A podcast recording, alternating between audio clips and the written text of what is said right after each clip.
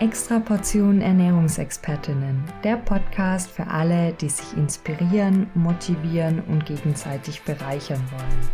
Wir sind Simone und Ulla und freuen uns, dass du dabei bist.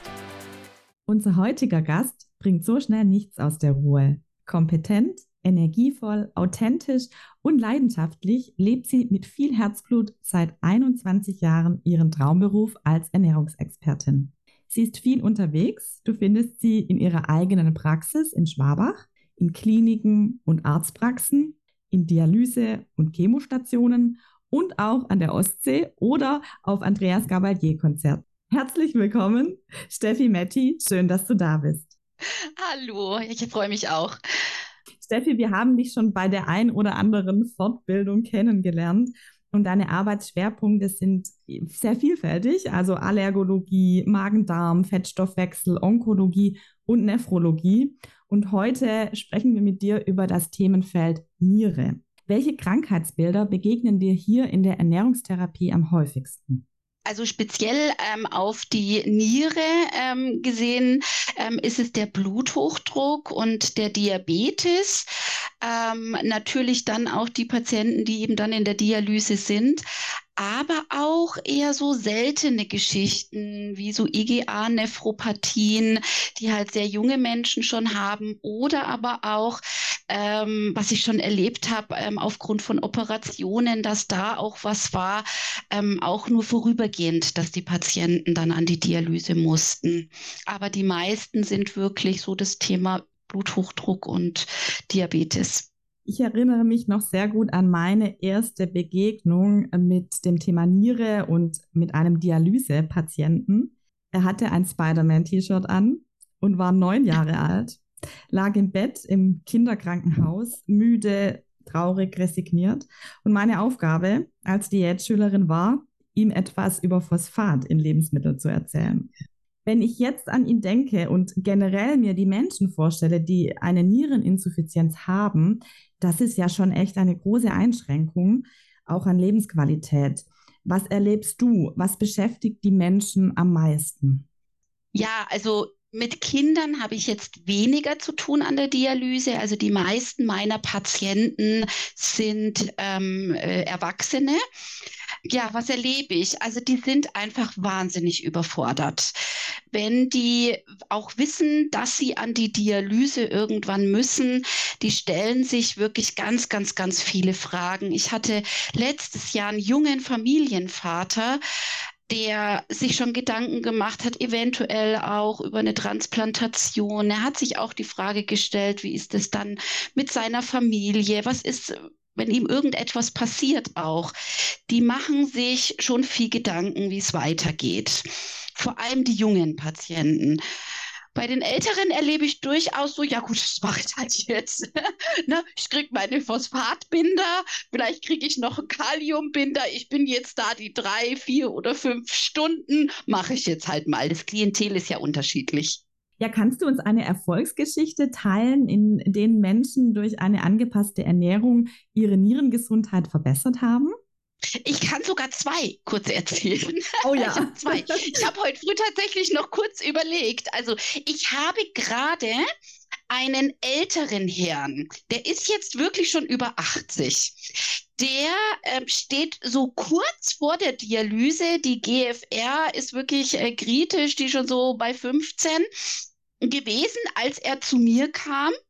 Und der war abgeschlagen, Muskulatur abgebaut. Er hat auch gesagt, er fühlt sich immer schlecht, er fühlt sich schlapp, Appetitlosigkeit. Ja, der war jetzt bei mir er hat einfach auch zu wenig Eiweiß gegessen, prädialytisch zu wenig Eiweiß gegessen, wo man ja immer sagt, naja, wir sollen eigentlich wenig Eiweiß essen, aber der hat wirklich zu wenig gegessen. Und ich habe gesagt, naja, soll sich halt auch ein bisschen bewegen, damit die Muskulatur zusammen mit äh, dem Eiweiß ein bisschen aufgebaut werden kann. Und er darf mehr essen. Und jetzt hat er wirklich Muskulatur aufgebaut, es geht ihm gut, er hat wieder Appetit. Die GFR ist tatsächlich ein bisschen gestiegen. Also wir konnten das wirklich stabilisieren. Also es ist einmal ein super Erfolg und die Werte an sich, mhm. das Kreatinin und so weiter, hat sich nicht verschlechtert. Und dann habe ich ähm, eine Dame an der Dialyse gehabt, die hat sich vegan ernährt. Und das war halt wahnsinnig schwierig, wirklich hier auch vor allem das Eiweiß in sie reinzubekommen. Du musst ja viel Eiweiß essen an der Dialyse. Und die kam immer mit dem Wägelchen in die Dialyse. Und ich habe ja eine Zeit lang diese Biermessungen auch gemacht und war da ja dann immer schon auch in der Früh da, so kurz vor sieben. Und sie kam dann da rein. Und irgendwann haben wir dann gesagt, also so geht das nicht weiter. Die war auch nach der Dialyse immer, also wirklich sowas von fix und fertig. Es ist ja eh schon anstrengend, die Dialyse. Das ist ja wie ein Marathonlauf. Das muss man sich vorstellen wie ein Marathonlauf. Naja, und wir haben die Biermessungen immer gemacht und immer weiter abgebaut, immer weiter abgebaut. So, und dann habe ich irgendwann zu ihr gesagt, so, jetzt reicht's. Wir müssen Eier essen, wir müssen Quark essen, wir müssen Hüttenkäse essen und sie braucht eine Zusatznahrung. Das hat sie dann wirklich angenommen. Ich, ich habe das einfach wirklich in, in vielen Gesprächen mit ihr versucht, ähm, ja, so äh, rauszufinden, was, was kann sie, was möchte sie. Und das hat sie wirklich gemacht. Sie hat Ei gegessen, sie hat Hüttenkäse und sie hat Quark gegessen. Das Fleisch, okay, das hat sie weggelassen, aber ist ja jetzt nicht so schlimm. Wir haben Trinknahrung gegeben und nach circa drei, vier, fünf Monaten kam die ohne Wägelchen in die Dialyse. Und es war wirklich, ich weiß, damals noch hatte ich Tränen in den Augen. Es war wirklich, und die Werte haben sich verbessert, die Biermessung war besser. Wir mussten nicht mehr so viel entziehen auch. Ähm, also wir konnten die Dialysezeit ein bisschen verkürzen. Also das war schon echt, äh, es war schon eine coole Geschichte. Oh, ja, jetzt habe ich auch etwas Gänsehaut bekommen. Ja. Echt schön. Schöne Erfolgsgeschichten. Vielen Dank fürs Teilen. Wir werden ähm, später auch noch mal mehr auf diese diätetischen Aspekte eingehen zum ja. Thema Kalium, Eiweiß, Niere, äh, Niere, Natrium, ähm, Flüssigkeit und so weiter. ähm, genau, jetzt ähm, davor noch die Frage, was denkst du denn, welches Arbeitsfeld für uns ErnährungsexpertInnen in dem Bereich Niere Potenzial hat? Ähm, also was für uns vielleicht interessant sein könnte, wo wir arbeiten können? Naja, Potenzial hat die Dialyse, klar. Also das Problem ist nur, wir haben ganz wenig die Möglichkeit. Es gibt vereinzelt in Deutschland Diätassistentinnen, die, die das wirklich machen ähm, und die die Möglichkeit haben, so wie ich, ich bin da aber mehr oder weniger auch wirklich reingerutscht. Ich hatte ein unheimliches Glück. Das Potenzial ist da. Ich persönlich finde, dass in jede Dialyse eine Ernährungsfachkraft gehört. ähm, Gibt es da noch andere Berufsgruppen, die dann da den Patienten Ernährungsempfehlungen, sage ich es jetzt mal so, ähm, mhm. äh, mitgeben an der Dialyse? Also mit wem haben wir es da noch so zu tun? Die Pflegekräfte. Es mhm. gibt auf den Dialysen ähm, speziell ausgebildete ähm, Pflegekräfte, die den Patienten gerade so das Phosphatmanagement ähm, ja mit auf den Weg geben und das auch regelmäßig prüfen und auch die Schulungen machen. Es ist natürlich für die Dialyse viel, viel günstiger. Die Diätassistenten, die müssten natürlich erstmal angestellt werden oder extern reingeholt werden, was natürlich auch wieder Geld kostet. Mhm. Und die eine oder anderen Ärzte sagen auch mal was, aber das ist jetzt nicht äh, speziell. Äh, die sagen dann, naja, lassen Sie halt das Phosphat weg und erkundigen Sie sich. Aber ähm, die Pflegekräfte sind eigentlich eher die, mit denen ich auch zu tun habe. Mhm. Und würdest du sagen, das ergänzt sich gut oder ist das irgendwie eine Konkurrenz? Also gerade die, die, das, das Arbeiten, also würdest du sagen, ah, das ist schon gut, wenn jetzt die Pflegekräfte zum Beispiel so diese, diese Informationsvermittlung machen, die Schulungen und aber dann zusätzlich eben noch eine Ernährungsexpertin da mit dabei ist, die das dann Ganze dann vertieft? Genau so würde ich das eigentlich sehen. Also natürlich, ich bin Diätassistentin, ich habe den Beruf erlernt, ich bin in dem Bereich Nephrologie fortgebildet und natürlich, Schuster bleibt bei deinen Leisten. Jeder soll natürlich auch das machen, was er gelernt hat. Ne? Und das wollen wir ja auch. Und dafür kämpfen wir ja auch. Und ich finde aber das, was du gerade gesagt hast, äh, sehr, sehr gut, dieses miteinander ergänzen. Also sie macht einen Teil, wird aber eventuell oder eher ähm, wird aber von der Diätassistentin, von den Diätassistenten geschult. Ähm, sie kommt immer mal rein ähm, und kann das dann versuchen umzusetzen. Aber ich finde schon, dass die Arbeit wirklich eine ausgebildete Fachkraft machen muss. Das, da stehe ich schon auch aus, dazu, zu dieser Aussage. Was würdest du jetzt jemandem empfehlen, der in dem Bereich starten möchte zu arbeiten, in dem Bereich Dialyse jetzt oder Nephrologie, der da jetzt ganz am Anfang steht? Es ist wahnsinnig schwierig. Also ganz wichtig ist, sich mit dieser Thematik Niere auseinandersetzen. Ganz logisch. Ich meine, wenn ich im Fettstoffwechselbereich arbeite oder in der Onkologie, dann muss ich das. Ich muss mir natürlich schon im Klaren sein, was für Klientel ich da habe. Ähm, ich muss fachlich natürlich ähm, wirklich ja auch gut fortgebildet sein, belesen sein und ich muss einen unglaublich langen Atem haben. Das äh, einfach in die Dialyse gehen und sagen, hier bin ich, das wird so nicht funktionieren. Definitiv nicht. Also ein langer Atem, klar sein, was mache ich da und ja, einfach machen. Einfach machen, ja. Steffi, wir würden dich auch noch gern ein bisschen persönlich kennenlernen und haben dazu ein paar Sätze vorbereitet, die du einfach beenden darfst. Mein Wohlfühlort ist zu Hause. Am Thema Niere begeistert mich am meisten die Funktion dieser ja dieses kleines Organs. Meine letzte Fortbildung, die ich besucht habe, war zum Thema Morbus Crohn. Das letzte Buch, das ich gelesen habe, heißt. Jetzt habt ihr mich erwischt. Bestimmt eine Ernährungsfachzeitschrift. Was habe ich denn? Ach, ich habe gestern eine Studie gelesen. War mir klar, dass das so eine Antwort kommt, okay. Steffi. Äh, warte mal, was war denn das für eine Studie? Was war denn das jetzt? Es war, nein, es war die Leitlinie Fettleber. okay. Gestern Abend. Bettlektüre, Leitlinie Fettleber bei Steffi Metti. Okay. An meinem Patienten bewundere ich am meisten Durchhaltevermögen. Und am Schluss noch, ich finde, das dürfen wir als Ernährungsexpertinnen mehr feiern. Dass wir so einen geilen Beruf haben. Vielen lieben Dank. Ja, Steffi, im Bereich Ernährung gibt es so viele Mythen, die halten sich oft ganz lang, egal zu welchen Themen. Bestimmt gibt es da auch im Bereich der Nierenerkrankungen solche.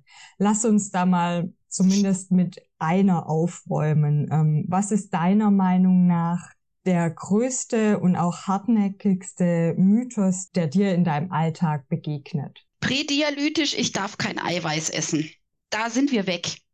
Wir haben ja früher diese 0,4 bis 0,6 Gramm pro Kilogramm Körpergewicht. Wir haben ja hier Kartoffel-Ei-Diät und so weiter. Das haben wir ja alles noch berechnet. War ja Katastrophe äh, schon vor dem Staatsexamen. Das war ja große Angst, dass wir das mal kriegen im Staatsexamen das ist ein Mythos mit dem Eiweiß. Ähm, prädialytisch dürfen die Patienten ja jetzt auch wirklich mehr Eiweiß essen. Heißt jetzt nicht, dass die jeden Tag äh, Fleisch en masse essen sollen, sondern soll natürlich angepasst sein. Aber also mehr Eiweiß als ähm, gedacht und wir können da schon ein bisschen lockerer mit umgehen. Und in der Dialyse der Mythos, ich muss alle Lebensmittel, egal ob Phosphat zugesetzt oder nicht, weglassen. Also so Thema, ich darf nie wieder Milch trinken. Ja, lass uns da noch ein bisschen praktischer werden, noch ein bisschen mehr in die Di Diätetik eintauchen. Ich habe vor ein paar Tagen auch den, deinen Podcast gehört, ähm, den du gestartet hast mit einem Hersteller, äh, Niere on Air. Hast du auch einzelne Folgen zu den Themen gemacht? Zum Beispiel, welche Rolle spielen die Proteine in der Ernährung von Menschen mit Nierenerkrankungen. Also da müssen wir ja jetzt auch unterscheiden, ne? prädialytisch und dialytisch. Also prädialytisch ist es natürlich ganz, ganz wichtig. Also einmal sagen wir ja, Je nachdem, in was für ein Stadium wir der, in der Niereninsuffizienz sind, wir müssen ein bisschen aufpassen. Aufpassen heißt aber nicht, wir müssen das Eiweiß komplett weglassen. Wir dürfen Eiweiß essen, also tierische und pflanzliche. Natürlich sollte man die pflanzlichen ähm, ein bisschen äh, mehr essen, also Hülsenfrüchte, Nüsse, das darf alles gegessen werden und eben auch wegen der guten Kalziumversorgung. Gerne auch äh, Milchprodukte. Ich lege da ja auch äh, wahnsinnig viel Wert drauf und wenn der eine oder andere eben auch mal ein Stück Fleisch essen möchte, dann darf er und soll er das bitte auch tun. Ne? Verbieten wollen wir nichts, sollen wir ja auch nicht. Und in der Dialysephase da wird das Eiweiß ja ganz viel. Ne? Also das ist ja dann so, wo die, wo die Leute wirklich auch Probleme haben. Dann erst, ich dachte, da, irgendwie darf ich jetzt überhaupt nichts mehr und jetzt darf ich dann plötzlich wieder. Ne? Die Dialysephase heißt, ich soll und muss viel Eiweiß essen. Die große Herausforderung ist aber dann wirklich, das mit dem Patienten dann in den Alltag äh, einzubauen, den, mit denen die Portionen durchzusprechen, wie kannst du was eben auch machen, damit es auch von der Zusammensetzung her passt. Genau, also das war so zu den Proteinen. Wie bekommst du das immer so hin, dass deine Patienten dann auf einmal auf ihre Eiweißmenge kommen? Welche praktischen Tipps hast du da? Naja, ich sag Ihnen, warum. Pro Dialyse geht ganz, ganz viel Eiweiß verloren dann geht Muskulatur verloren. Muskulatur brauche ich, um stabil zu bleiben. Um die Muskulatur ist ja stoffwechselaktiv, ne, macht ganz viel, Hormone, Enzyme. Ich versuche dem Patienten das einfach auch nahezubringen, praktisch. Und dann gehe ich mit ihm durch, was er denn, also ich berechne das ja erstmal so für mich. Also der Patient kriegt keinen Plan. Ich berechne das erstmal für mich, habe das dann im Kopf oder äh, notiere mir das und dann sage ich ihm so, und jetzt machen wir das Frühstück und da darfst du dann deine Haferflocken natürlich in Berücksichtigung natürlich auch des Kaliums ne, und des Phosphats, aber ähm, das kriegt man ja dann alles ganz gut hin. Und dann bespreche ich das pro Portion und pro Mahlzeit. Ich kenne es noch aus meiner Diät-Schulzeit, ähm, dass wir Kartoffeln gewässert haben für die Dialysepatienten. Ja, das macht man ja wegen dem Kalium. Genau. Also das ist, das ist ja jetzt das Kalium, genau das machen wir jetzt so ja nicht mehr. Also dieses 24 Stunden oder über Nacht einweichen, das habe ich auch noch gelernt. Ne? Also vor über 21 Jahren, das machen wir gar nicht mehr. Das reicht, wenn wir Kartoffeln schälen, klein schneiden, fünf bis zehnfache Menge Wasser und dann, weil ja Kalium wasserlöslich ist, das Wasser wegschütten. Und das reicht. Gibt es da noch mehr Kochen, küchentechnische Zubereitungsmethoden? Wo sich vielleicht in den Laufe der Jahre geändert haben? Ja, also ja, ja gut, ich meine, wir sind vom Phosphat her, äh, das ist jetzt zwar keine, keine äh, Küchentechnik, aber vielleicht vom Einkaufen her ganz interessant, ähm, dass wir die äh, Phosphate, die in den natürlichen Lebensmitteln drin sind, ähm, wie zum Beispiel in Nüssen und Hülsenfrüchte, dass wir die eher drin lassen. Also wir sagen, die natürlichen Lebensmittel dürfen drin bleiben, obwohl sie die Phosphate haben aber die zugesetzten, also wie zum Beispiel Schmelzkäse, Scheiblettenkäse, ähm, Cola, äh, modifizierte Stärke, modifizierte Stärke ist ja Phosphatzusatz, haben wir in äh, Fertigjoghurt als Beispiel drin oder in diesen ganzen High-Protein-Produkten, da kommt es ja auch durchaus vor. Und dass wir denen das sagen, dass sie das weglassen sollen und dass sie dann eher sagen können, hey, du hast hier noch die Möglichkeit, schon auch mal ganz gerne ein paar Nüsse zu essen. Ja, und das, das ist auch so etwas, dass wir ja wissen, fokaliumtechnisch, äh, das ist vielleicht auch nochmal so was Neues, ja, dass wir, wenn wir ballaststoffreiche Lebensmittel essen, dass das sehr, sehr gut ist und dass die dann auch, die Dialysepatienten oder auch schon prädialytisch, davon auch wirklich mehr essen sollen. Als Beispiel würde ich jetzt da zum Beispiel die Beerenfrüchte ja, die Beerenfrüchte, die ja Ballaststoffe haben, ein bisschen Kalium haben, da brauchen die jetzt nicht so arg drauf achten. Ne? Also die dürfen das essen. Es ist ja ganz häufig so, dass die Patienten da dann auch Angst haben. Und dann schauen sie sich Listen an, wenn sie keine Beratung bekommen haben und sehen, da ist jetzt Kalium drin. Und dann lassen die alles weg. Und eigentlich dürfen sie es ja essen. Und das ist unsere Aufgabe, denen eben auch zu sagen, hey, du darfst es essen. Du musst auf deine Portionen ein bisschen achten, ballaststoffhaltig essen und ähm, wir kontrollieren ja auch die Werte.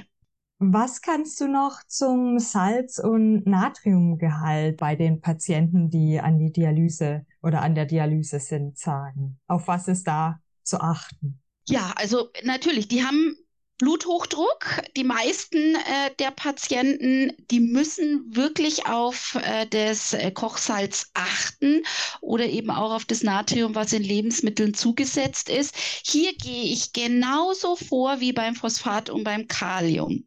Das, was zugesetzt ist in Lebensmitteln, das nehme ich raus oder reduziere es. Ne? Und dann sage ich, Mensch, gucken Sie bitte, dass Sie nicht zu viel nachsalzen, als Beispiel.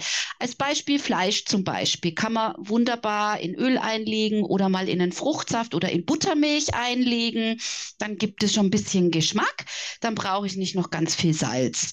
Oder bei so heißen Temperaturen ist es zum Beispiel so, wenn die jetzt noch mehr Salz essen würden, ne, dann würden die ja auch ganz viel Durst bekommen und dann ist ja auch wieder, ne, Dialysepatienten müssen ja auch auf ihre Flüssigkeit achten.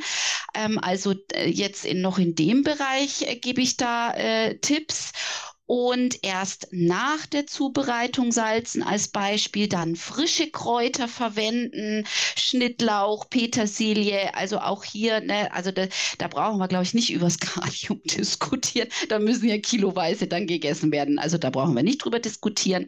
Und dann gibt es auch wirklich ganz tolle Produkte. Ich darf jetzt keine Produktwerbung machen, aber es gibt ähm, so, so eine Art Salz, das heißt wie Salz, das kann man sich bestellen. Das sage ich dem Patienten dann auch immer wo. Und das hat kein äh, Natrium drin. Und ähm, ganz, ganz wichtig ist aber auch, dass man sagt, bitte, bitte gehen Sie nicht ins Reformhaus und kaufen sich ein Diätsalz, weil da ist Kalium drin. Du hast gerade schon den Flüssigkeitshaushalt angesprochen. Ja, kannst du uns da die Ausführung der aktuellen Empfehlungen ähm, geben bei Dialysepatienten zum Flüssigkeit, zur Flüssigkeitszufuhr. Das ist auch super spannend, weil es wirklich individuell ist, weil wir müssen gucken, hat der Patient noch Ausscheidung oder hat er keine Ausscheidung mehr?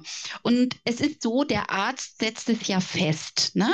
Normalerweise ist es aber so, die Ausscheidung in 24 Stunden plus 500 bis 800 Milliliter. Aber wie gesagt, der Arzt setzt es fest und sagt dann, so und so viel darfst du noch trinken. Und ganz wichtig, es ist nicht nur die Trinkflüssigkeit, also nicht nur der Becher oder die Tasse, sondern auch die Flüssigkeit im Joghurt, die Flüssigkeit zum Beispiel in der Buttermilch oder Kefir, die Suppe, Soßen oder eben auch die Flüssigkeit in Gurke und Tomate. Brot, Nudeln wird jetzt nicht mitgerechnet, aber ebenso sehr wasserhaltige Lebensmittel, die müssen mit einberechnet werden. Du hast vorher erzählt, dass deine Bettlektüre gestern die Leitlinie Leber-Fettleber war. Gibt es aktuell Forschungsprojekte oder neue Entwicklungen im Bereich der Ernährung bei Nierenerkrankungen, wo du gerade im Auge hast, wo du einfach immer schaust, okay, gibt es da was Neues oder wo interessant sein könnte? Ja, Eiweiß ich muss wieder aufs Eiweiß. Das Eiweiß ist gerade wirklich großes Thema. Ja, also äh, da die, die, die neue Eiweißleitlinie wird ja rauskommen. Die ist ja in Arbeit und es kommt irgendwie gefühlt jeden Tag was Neues gefühlt. Jeden Tag was Neues, was Thema Eiweiß ist. Ja, wie viel dürfen wir denn jetzt wirklich? Wie viel ist jetzt wirklich nierenschädigend? Also da ähm, tut sich gerade wirklich viel und da ist es eben auch so, hm, naja, so am Ende des Tages, na, so 0,8 Gramm pro Kilogramm Körpergewicht kann man prädialytisch ja wirklich auch äh, zu sich nehmen und sogar in der Mangelernährung sogar viel, viel mehr. Also das, das wissen wir, da sind wir ja wirklich schon ein bisschen lockerer geworden und eben auch jetzt nicht nur von der Niere her, ist das Thema Eiweiß schon auch echt eine spannende Geschichte, wie ich finde. Und ich persönlich finde, wir sollten mehr Eiweiß essen. Wir hatten vorher schon ein bisschen das Thema Fortbildung angesprochen. Ähm, hast du eine Empfehlung, im Bereich Niere, Nephrologie, wo man schauen kann, was es aktuell für Fortbildung, für Weiterbildungen, für Ernährungsexpertinnen gibt? So ganz wahnsinnig viel gibt es nicht. Ähm, es gibt aber auch Kolleginnen, die, die das machen bei verschiedenen ähm, Anbietern. Ja, wenn man sich in, in der Sache Niere so ein bisschen äh, kundig macht, die verschiedenen Firmen, die, die bieten auch immer an und einfach einmal guckt, welche Kolleginnen da was machen. Und dann gibt es natürlich noch Kongresse, wo man ja auch hingehen kann. Ja, super. Vielen lieben Dank. Kommen wir zu unserer Abschlussfrage. In unserem Podcast stellen wir Ernährungsexpertinnen in den Mittelpunkt. Wen oder welche Extraportion würdest du dir als Interviewgast für die kommende Folgen wünschen? Oh, jetzt habt ihr mich aber erwischt. Wen würde ich mir wünschen? Oder zu welchem Thema würdest du gern mehr erfahren? Ich hab ihn. Maite Rubach ist ähm, Ökotrophologe, hat schon mehrere Bücher geschrieben, über Kaffee zum Beispiel und auch diese ganzen Ernährungsmythen, ja, äh, wo ich ja auch immer sage, also gell, bitte seid jetzt mal ein bisschen entspannter, auch mit dem Joghurt und der Milch und dem Fleisch und äh, Nahrungsergänzungsmittel müssen jetzt auch nicht unbedingt sein.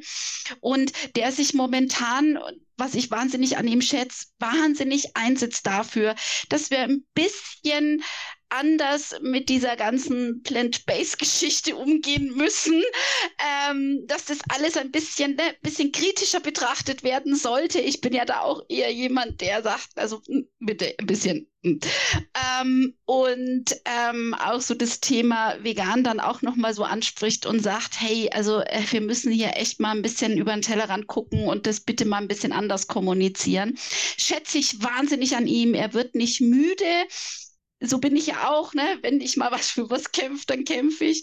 Und ich finde den schon nicht schlecht. Dankeschön. Ja, Steffi, wir sind am Ende. Vielen lieben Dank für die Zeit und für dein Vertrauen und vor allem für die vielen tollen Tipps. Sehr, sehr gerne. Hat mir total viel Spaß gemacht. Danke, dass du uns auch in dieser Folge dein Ohr geschenkt hast. Du möchtest extra Portionen Ernährungsexpertinnen besser kennenlernen? Dann folg uns doch einfach auf Instagram unter extra-portion. Wir freuen uns auf dich.